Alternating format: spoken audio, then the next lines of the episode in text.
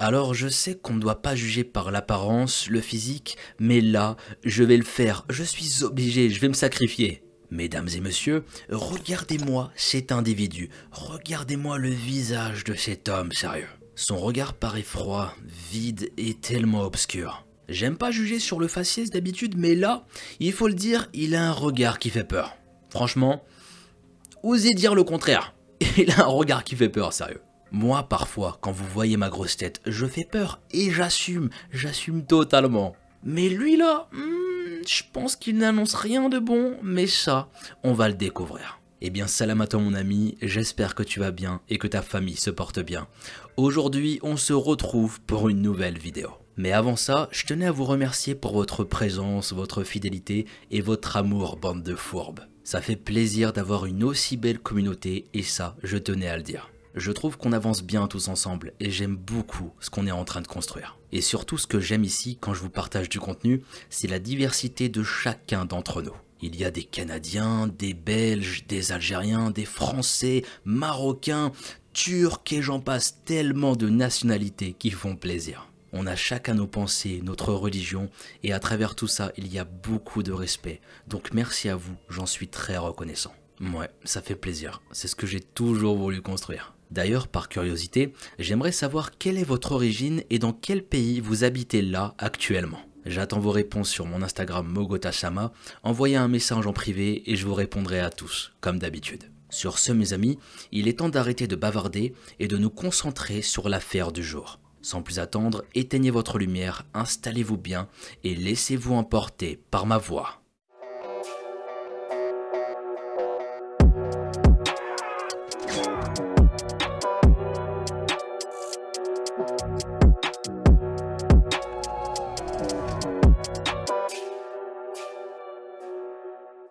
D'aujourd'hui porte sur une affaire très récente aux États-Unis et qui est encore en cours d'enquête par les autorités. Au moment de l'écriture de cette vidéo, des articles, des mises à jour, des éléments nouveaux seront probablement encore apportés à ce sujet. Cette vidéo est un condensé des informations connues du grand public, comme les autorités, à la date du 14 janvier. Merci donc d'écouter cette nouvelle histoire d'une oreille responsable et réfléchie. Bien sûr, je ne vais pas vous demander d'être neutre comme j'essaie de le faire dans certains sujets, comme celui-ci par exemple. Mais il faut savoir qu'à l'heure actuelle, le principal suspect de cette vidéo n'a pas encore été ni accusé, ni n'a avoué quoi que ce soit. En un mot, la vidéo que vous vous apprêtez à écouter a pour but d'informer, de sensibiliser, d'honorer la mémoire des victimes, mais en aucun cas de juger qui que ce soit. Du moins pas avec les informations qu'on va disposer.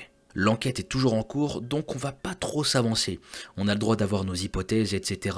Mais toujours garder hmm, un peu de pincette, vous voyez? En tout cas, merci de votre bienveillance. Et maintenant, focus sur la jeunesse de Brian Koberger.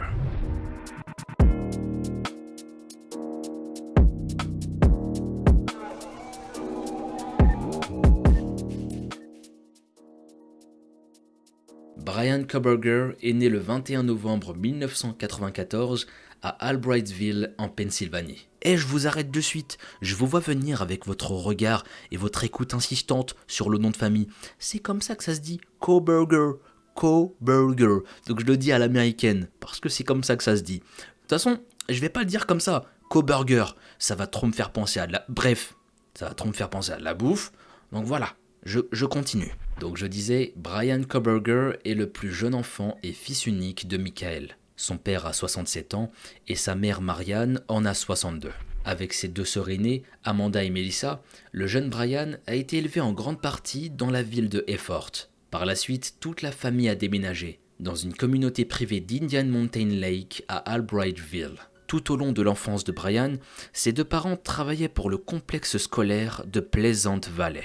Certains articles mentionnent que Michael, son père, avait été agent d'entretien pour le complexe de 2006 à 2019. Concernant Marianne, sa mère, elle était une paraprofessionnelle. Elle aidait les élèves ayant des besoins spécifiques jusqu'en 2020 environ. Ceux-ci sont décrits comme très aimables par leur entourage. Ils offrent à leurs enfants une éducation plutôt chrétienne et ils sont issus de ce que l'on nomme la classe moyenne américaine. Étant donné le travail de ses parents, c'est donc tout naturellement que Brian étudie au lycée de Pleasant Valley. Certains de ses proches le décrivent à ce moment-là comme un adolescent terre-à-terre et en surpoids à la fin de sa première année. J'imagine que ça n'a pas dû être facile pour lui parce que les différences quand tu es enfant, c'est terrible. Tout ce qui est harcèlement quand tu es trop maigre, trop gros, juste un peu différent. Et les enfants, c'est des monstres, ils sont trop fourbes. Donc je pense que c'était une phase un peu dure pour lui.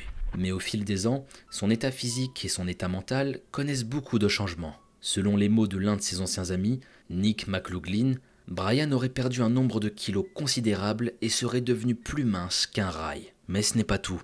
Associé à ça, le jeune homme est devenu plus agressif dans sa personnalité. Nick et lui avaient été des amis pendant leur adolescence. Ils passaient alors la moitié de leur journée au lycée et l'autre moitié à suivre des cours de chauffage et de climatisation dans une école professionnelle du comté de Monroe. À côté de tout ça, Brian s'était mis à suivre des cours de boxe. Et selon Nick, il avait hâte de mettre ses nouvelles compétences à profit. Il voulait se déchaîner sur un ring ou dans la vraie vie, on ne sait pas vraiment. Mais Nick va raconter la chose suivante. Il a toujours voulu combattre quelqu'un, il intimidait les gens. Nous avons commencé à le couper de notre groupe d'amis, parce qu'il n'était pas celui que nous connaissions. Il était devenu une personne très différente. Il ajoute qu'un tel changement de personnalité était une surprise totale et un mystère pour eux. L'amitié ne tiendra malheureusement pas sur le long terme. Brian ne va pas changer sa nouvelle personnalité qui semble lui convenir parfaitement. À l'école, il n'y a rien à dire, Brian excelle. Ses notes sont très satisfaisantes et il gravit les échelons sans problème particulier. Il obtient son baccalauréat en 2013. Pour se faire un peu d'argent en même temps, Brian travaille dans l'ancien complexe de son lycée, comme ses parents. Là-bas, il y est engagé comme agent de sécurité. En parallèle, il intègre l'université privée et catholique de Dessal, à quelques dizaines de minutes de chez lui. Là-bas, il étudie la psychologie durant quelques années. Sa scolarité se déroule a priori convenablement. Ses notes sont toujours aussi bonnes et Brian se fait quelques nouveaux amis. En 2020, il obtient sa licence de psychologie. Puis ensuite, il entame une maîtrise en justice pénale. Il a alors environ 26 ans. En 2021, alors au cœur de son cursus, Brian met un terme à son emploi d'agent de sécurité, puis consacre son temps à étudier. Il s'intéresse énormément au contenu des cours et travaille en parallèle sur un sujet qui le taraude.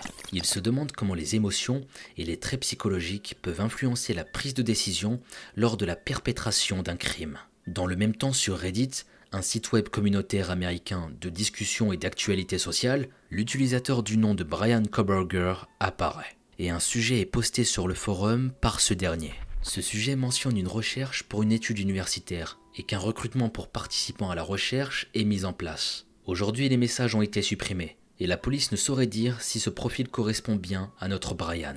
Car même si cet utilisateur s'est identifié comme un étudiant en justice pénale à des et que cela paraisse évident au premier regard, tout cela reste encore à prouver. Au printemps 2022, le jeune homme décroche finalement sa maîtrise. Ses parents sont très fiers de son parcours et voient que leur aîné ne va pas s'arrêter en si bon chemin.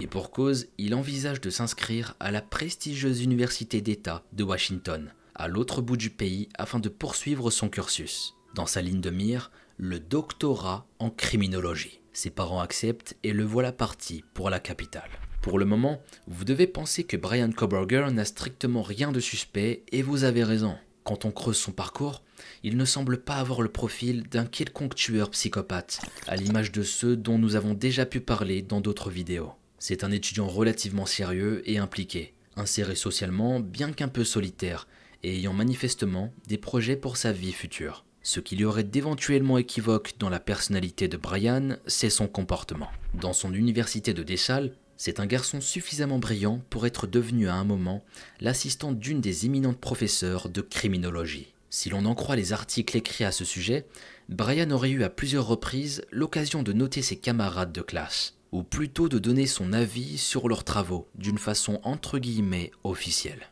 Et selon certains de ses camarades d'élèves, Brian avait une curieuse façon de noter. Dans un premier temps, il était plutôt très sévère dans sa manière de donner ses appréciations. Dans un second temps, il pouvait lui arriver d'exprimer certains airs de défi avec les autres étudiants. Il semble avoir un tempérament relativement affirmé. Il ne laisse pas passer beaucoup d'émotions à travers son regard froid. Mais cette attitude ne fait pas forcément de lui un tueur en série. Ou alors si c'est le cas, il y en aurait beaucoup autour de nous. De façon positive ou non, les apparences peuvent être interprétées de manière trompeuse. À Washington, Brian effectue son premier semestre avec brio. Il a bien choisi ses études qui semblent le passionner et il s'est fait quelques connaissances. Le jeune homme de 28 ans semble s'être lancé pour une scolarité prometteuse. Mais comme vous vous en doutez, ça ne va pas du tout se passer comme prévu. Quelque chose d'horrible va se produire et nous, on va le découvrir.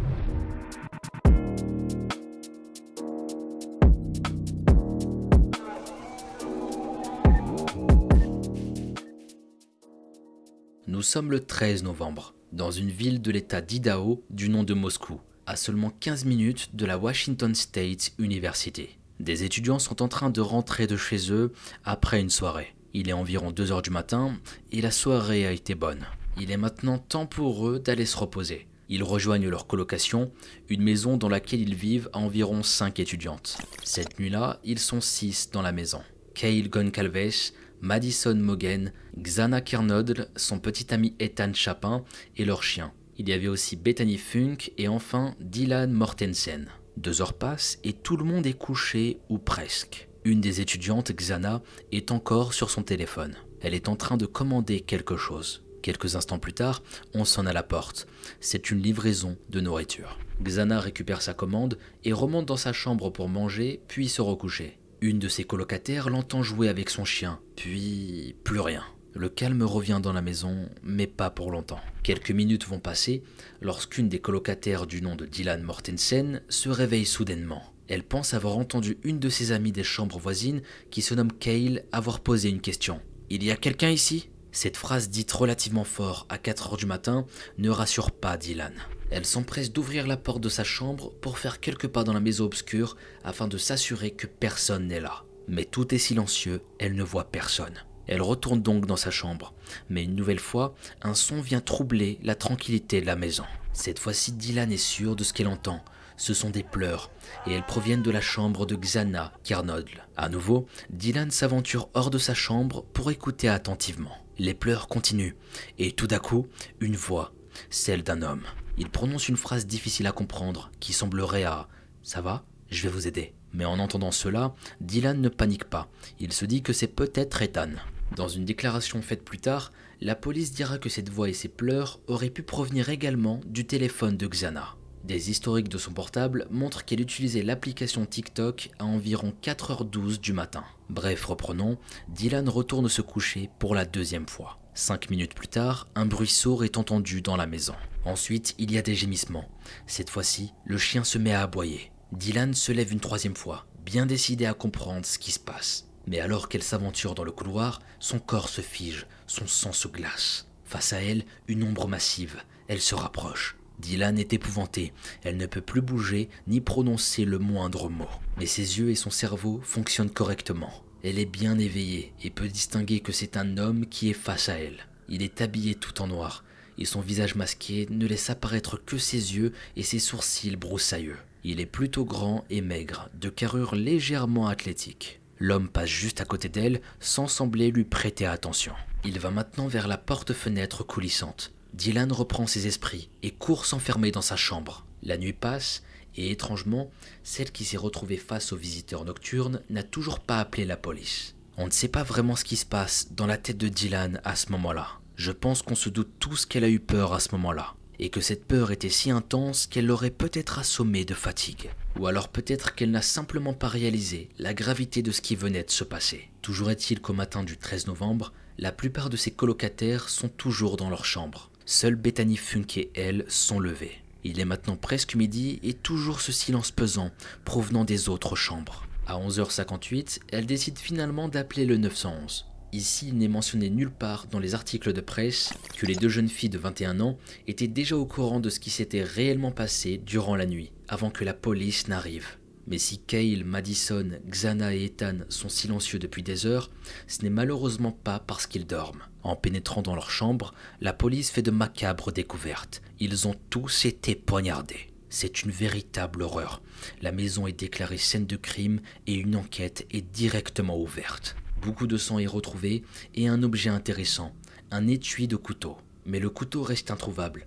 Les premiers témoignages à être recueillis sont ceux de Bethany et de Dylan. Avec émotion, elles expliquent tout ce qu'elles savent, surtout Dylan. Elles vont raconter tous les détails de ce qui s'est passé cette nuit, les bruits, les pleurs, la voix, puis la rencontre avec l'homme habillé en noir. La police collecte tous ces précieux renseignements afin d'établir la chronologie que nous connaissons désormais. Le meurtre aurait donc eu lieu entre 4h et 4h25. Les caméras du voisinage ont également enregistré certains bruits nocturnes, attestant les dires des deux étudiantes. Les aboiements du chien et le bruit sourd vers 4h15. Un détail légitime dérange cependant la police. Le temps de réaction de Dylan. Il trouvait ça bizarre. Elle dit avoir été nez à nez avec l'homme en noir et d'avoir été figée. Sans être nécessairement un assassin, il aurait pu être un cambrioleur, donc il trouvait ça louche. En fait, ce qu'il trouve bizarre ici, c'est qu'à ce moment-là, elle n'a pas choisi d'alerter qui que ce soit. Donc c'était très bizarre à leurs yeux. Et franchement, je pense que ça se comprend, parce qu'on aurait tous appelé les flics à ce moment précis. Parce qu'un homme vêtu de noir chez toi, crois-moi, soit c'est Mogo Junior, soit c'est la police, directement. Donc là, le fait qu'elle ne les appelle pas, il y a de quoi se poser des questions. Et pourtant, il n'y a pas réellement d'explication à cela, seulement des hypothèses. L'alcool encore présent dans le corps, la peur, ne pas savoir quoi faire ou peut-être même le déni. On peut aisément imaginer que Dylan et Bethany s'étant levés tard et essayaient plusieurs fois de frapper aux portes des chambres de leurs colocataires. Mais n'ayant aucune réponse et repensant à l'homme de cette nuit, elles auraient eu peut-être peur de découvrir ce qui se cachait derrière ces portes, ce qui les aurait poussées à appeler des amis pour obtenir un avis extérieur à l'attitude qu'il fallait adopter. Elles ont seulement 20 ans, tout comme leur ami défunt. Elles n'ont probablement jamais été confrontées à ce genre de choses, mais ce ne sont que des suppositions. On n'a aucun article qui donne des détails précis à ce sujet. Tout ce que l'on sait à l'heure actuelle, c'est que les deux jeunes filles coopèrent avec les autorités et qu'elles sont rapidement écartées de tout soupçon. Une source policière l'affirme en ces termes. Nous sommes vraiment, vraiment convaincus que Dylan Mortensen n'a pas d'implication avec les événements tragiques du 13 novembre. Nous regardons les faits à travers le prisme d'adultes rationnels. Et parfois, certaines choses n'ont pas vraiment de sens. Mais c'est une fille de 20 ans, et nous ne savons pas ce qu'elle faisait, si elle avait peur. C'est la conclusion de la police, du moins pour l'instant. Comme nous le disions en début de vidéo, l'enquête n'est toujours pas terminée. Sur le lieu du massacre, les médecins légistes font maintenant leur travail depuis plusieurs heures. Des échantillons ADN sont prélevés et étudiés. Bientôt tout le quartier est interrogé. Certains font allusion à une berline blanche, peut-être la même que celle filmée par les caméras de surveillance. Les investigations avancent à grands pas. Il y a déjà quelques éléments concrets que la police espère suffisants pour débusquer le ou les coupables. Un ADN qui n'appartient ni à aucun étudiant, ni à un individu déjà fiché vient d'être identifié par le labo. Les bandes d'enregistrement des caméras sont toutes récupérées, afin de retracer l'itinéraire de la berline blanche. Le travail est minutieux, mais il finit par apporter des réponses. Il s'avère qu'aux environs de 4h25 du matin, et donc peu après la rencontre de Dylan avec l'homme en noir, la fameuse berline, une Hyundai Elantra blanche pour être exact, est enregistrée en train de rouler près de la maison des étudiantes à vitesse élevée. Elle semble quitter la zone, donc les voisins disaient vrai.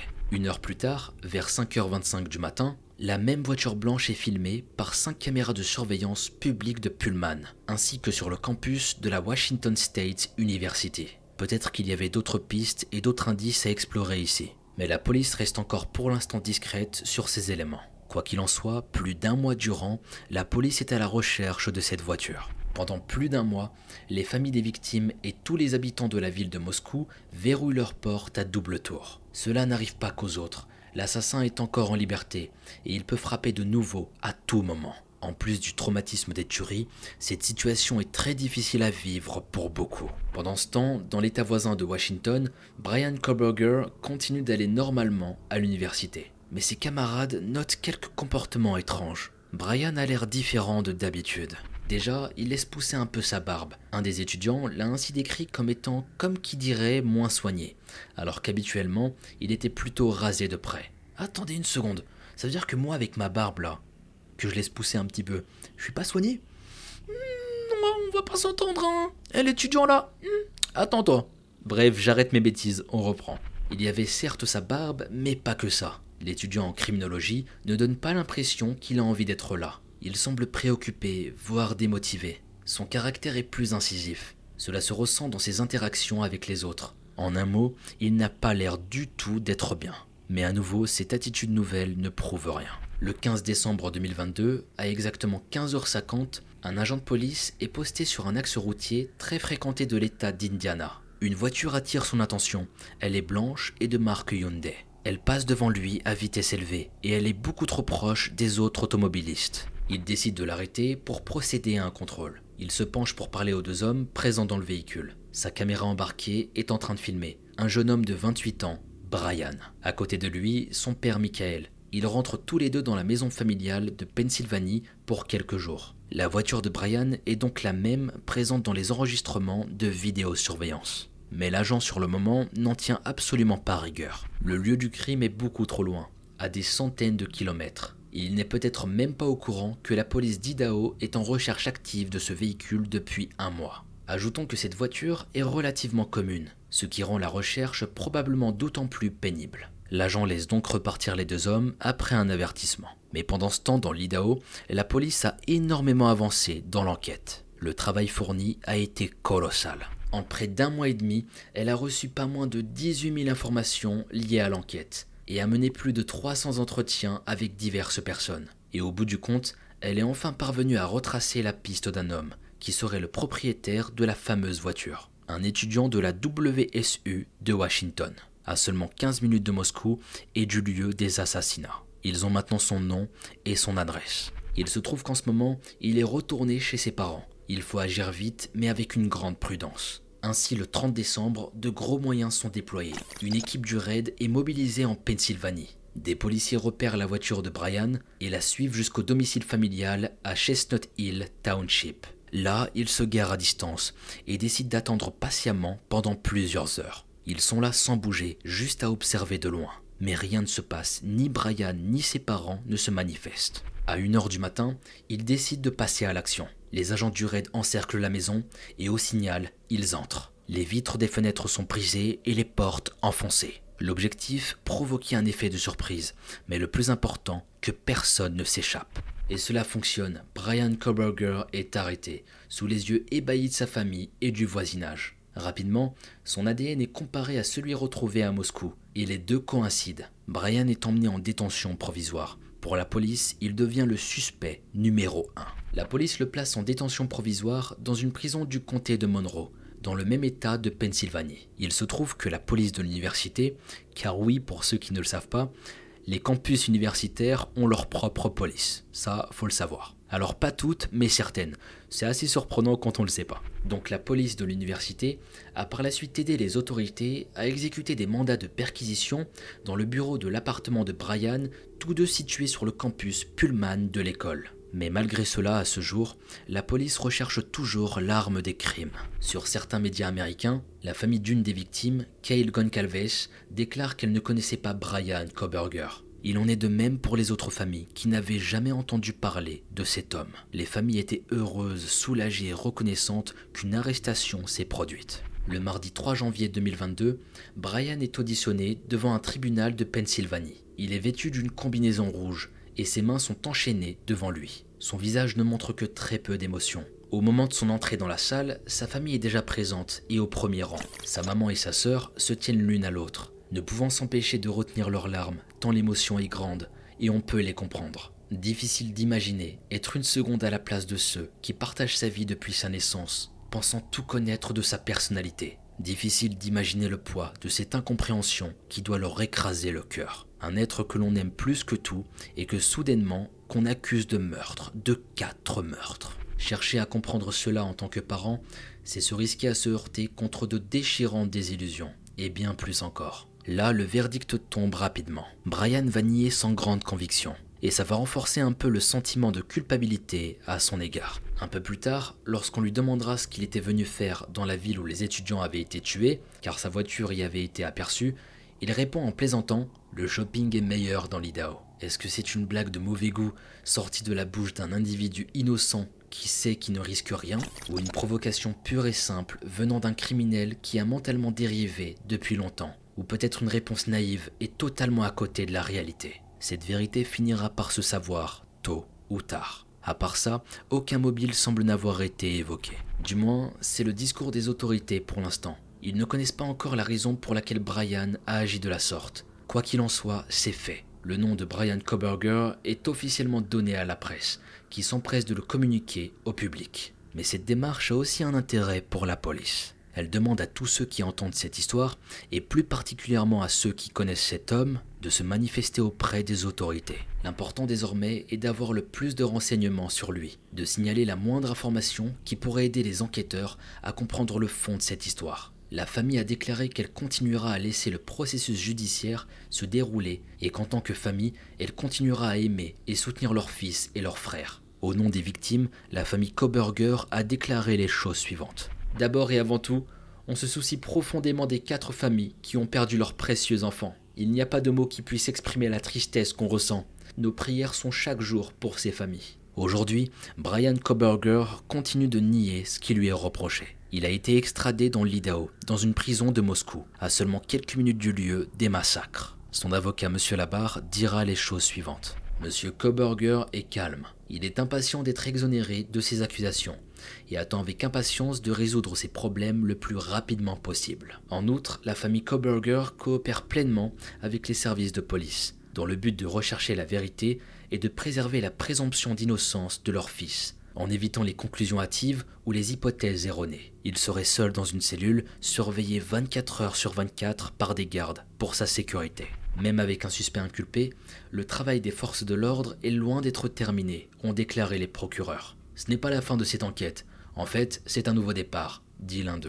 James Fry est le chef de la police de Moscou. Il déclare que la loi de l'État de l'Idaho limite les informations qui peuvent être divulguées au grand public en attendant son jugement. Même si Brian Koberger est déclaré officiellement coupable par la justice, il risque gros. Les accusations qui pèsent sur lui le résument en quelques mots. Quatre chefs de meurtre au premier degré, ainsi qu'un cambriolage. Et en Idaho, il faut savoir que la peine de mort existe encore. Pour terminer, voici une déclaration de l'université d'Idaho en deuil de ses quatre élèves. Les cours d'autodéfense, de vigilance, de sensibilisation au harcèlement, de relations saines et plus, ainsi que la distribution d'équipements de sécurité individuelle se poursuivront comme prévu. Du personnel de sécurité supplémentaire a été ajouté à l'équipe de sécurité de l'université et les forces de l'ordre local augmenteront les patrouilles sur le campus et dans les quartiers voisins. Ainsi se termine l'affaire sur Brian Koberger. Déjà dans un premier temps, est-ce que pour vous il est vraiment coupable? Dites-moi. Est-ce que vous pensez que cet homme qui se tient là a pu commettre quatre meurtres aussi horribles? Parce que si tout le monde s'est trompé à son sujet, ça va faire un énorme scandale. C'est une affaire très sombre, encore remplie de zones d'ombre. Quand on ne sait pas toute la vérité, ça fait peur, je trouve. Enfin bon, j'attends vos avis concernant cette affaire dans les commentaires. Sachez qu'il est fort possible que je réalise une suite à celle-ci. S'il y a du nouveau et que l'affaire prend une autre ampleur, je pense qu'une partie 2 sera nécessaire. Comme ça, je vous tiendrai au courant de tous les nouveaux éléments de l'enquête, etc.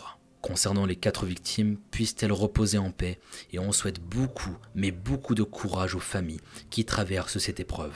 Dieu sait à quel point ça doit être dur, donc beaucoup de courage, beaucoup de force. Mes amis, merci à vous d'avoir suivi cette vidéo. Prenez bien soin de vous et de votre famille. Quant à nous, on se retrouve très vite pour une nouvelle affaire. C'était Mogota.